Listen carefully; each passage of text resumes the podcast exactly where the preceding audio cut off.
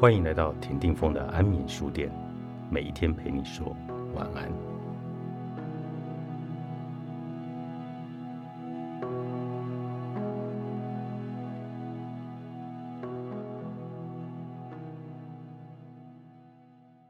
内在自我这个概念不容易用文字说明，但每当我提到它，从未见过有人一脸茫然。我们都感觉到自己内心的独特性，有时似乎能让我们跳脱日常的忧虑。我们切切实实地感受到它的存在。现在，我们就来解释何谓内在自我，并且看看它是如何构成的。我所谓的内在自我有很多常见的名称：灵魂、心灵、内心、真我。各家学者也曾用不同的名称描述这个内在的生命力，像是自我、核心状态、真实自我。我喜欢用内在自我，因为它简单明了，不会混淆。每次我这么形容，听着显然都能够意会。内在自我是内心的见证人，你存在的核心，它吸纳整个生命却毫不改变。内在自我是你在最深层面知道那个自己，它是你独特的个体性，潜伏在你的个性、家庭角色和社会身份之下。尽管内在自我无法看得见、衡量或触及，它却在最深之处支持着你。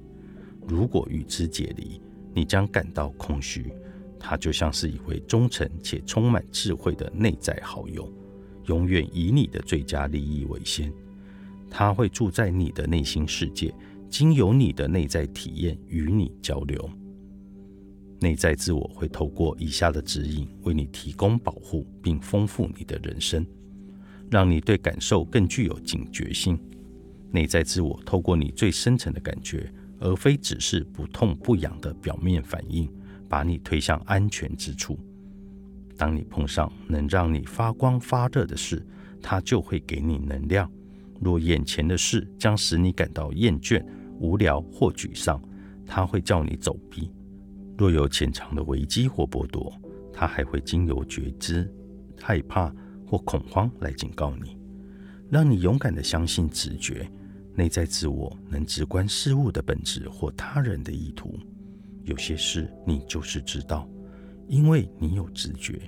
当下你会说：“我懂了，我明白。”或瞬间了然一切，情绪不成熟之人或许会想尽办法说服你摆脱这层意识，但内在自我就是对这一切了若指掌，启发你的洞见。这些具启发性的想法有别于日常杂乱无章的思考，内在自我所激发的洞见比你的一般想法更加深刻。当你能够洞悉事情。你便可清楚地推理，并且看透问题的本质。洞见让你能解决两难，剖析因果，想出创建。这种被激发的洞见，往往会在你做别的事情时凭空出现，像是走路、沐浴或开车，成为生存上的指引。